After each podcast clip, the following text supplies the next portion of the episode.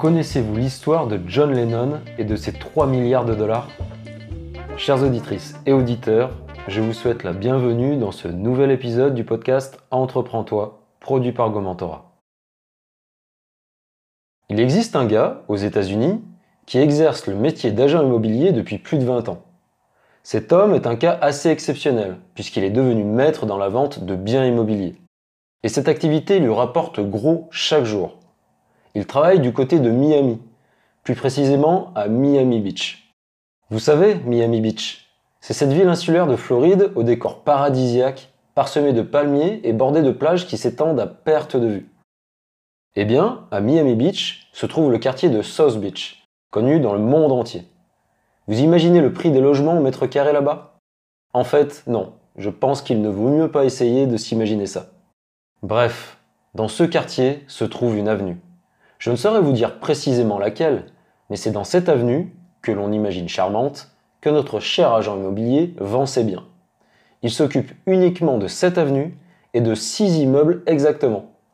Voilà à quoi ressemble son terrain de chasse, ou plutôt son terrain de vente. Eh bien, savez-vous à quel montant s'élève la totalité des biens qu'il a vendus jusqu'ici?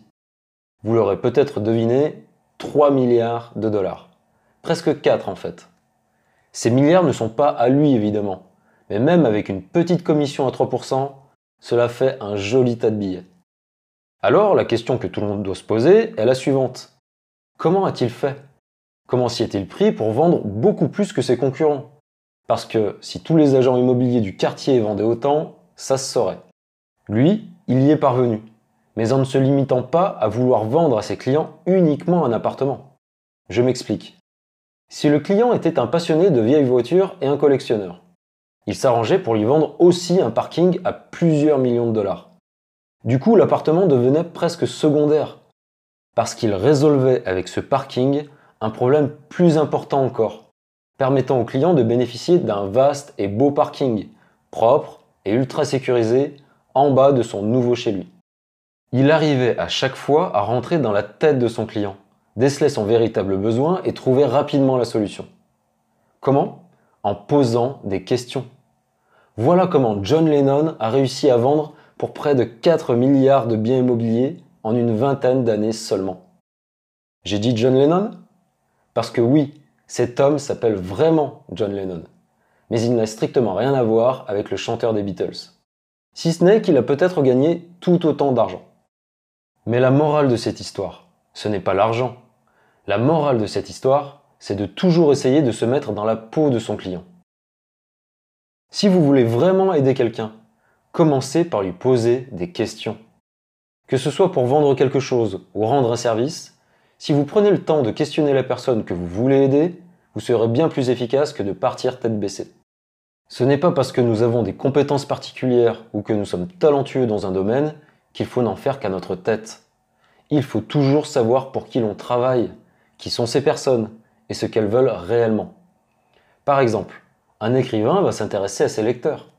Il va chercher à les questionner pour que son prochain roman les surprenne, les touche, les comble en quelque sorte. Et pour combler quelqu'un, il faut savoir ce dont il a besoin.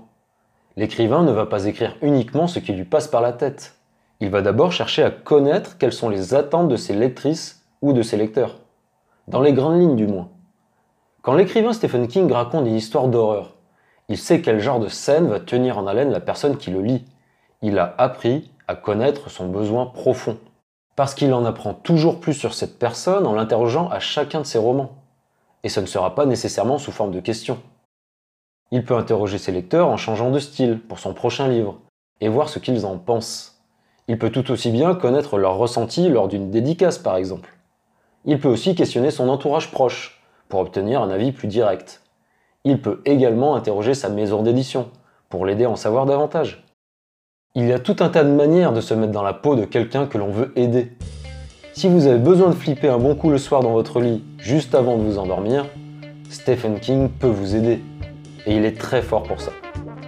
Contrairement à ce que vous pourriez penser, si vous aimez lire Stephen King, c'est parce qu'il vous connaît bien plus que vous ne le connaissez lui. Il est arrivé à entrer dans votre tête. Il s'est introduit jusque dans les profondeurs obscures de votre âme. Merci infiniment d'avoir écouté ce nouvel épisode. Ne manquez pas les prochaines chroniques en vous abonnant sur votre plateforme de podcast favorite.